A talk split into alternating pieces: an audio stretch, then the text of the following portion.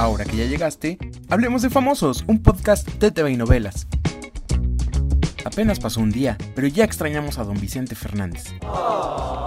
Con una misa de cuerpo presente, miles de personas y Alejandro Fernández cantando Volver, Volver, México despidió a Vicente Fernández, quien murió este 12 de diciembre tras más de 100 días hospitalizado. Más tarde de la misa, en un funeral privado, la familia dio el último adiós al cantante, quien fue enterrado en su rancho de los Tres Potrillos en Guadalajara. El emotivo momento fue cuando doña Cuquita, quien estuvo con Vicente durante 57 años, agradeció al público por alzar oración por el que fue el amor de su vida a todas las personas que nos están viendo, que pidieron, mandaron bendiciones, mandaron decir misas, rezaron.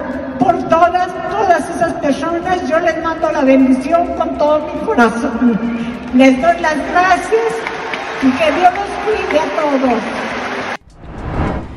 Y mientras no dejábamos de aplaudir, Chente no dejaba de cantar. Y pese a que nos despedimos del cantante, en 2022 seguiremos hablando de él porque Televisa y Univision ya confirmaron que preparan una bioserie sobre el artista, que muy pronto podremos ver.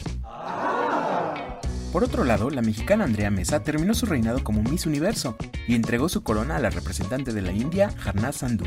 El certamen se realizó en Israel, donde la representante de Paraguay, Nadia Ferreira, estuvo a punto de vencerla. Recuerda que puedes enterarte de esto y más en tvnovelas.com. Yo soy Pepe Rivero y te espero a la próxima cuando hablemos de famosos.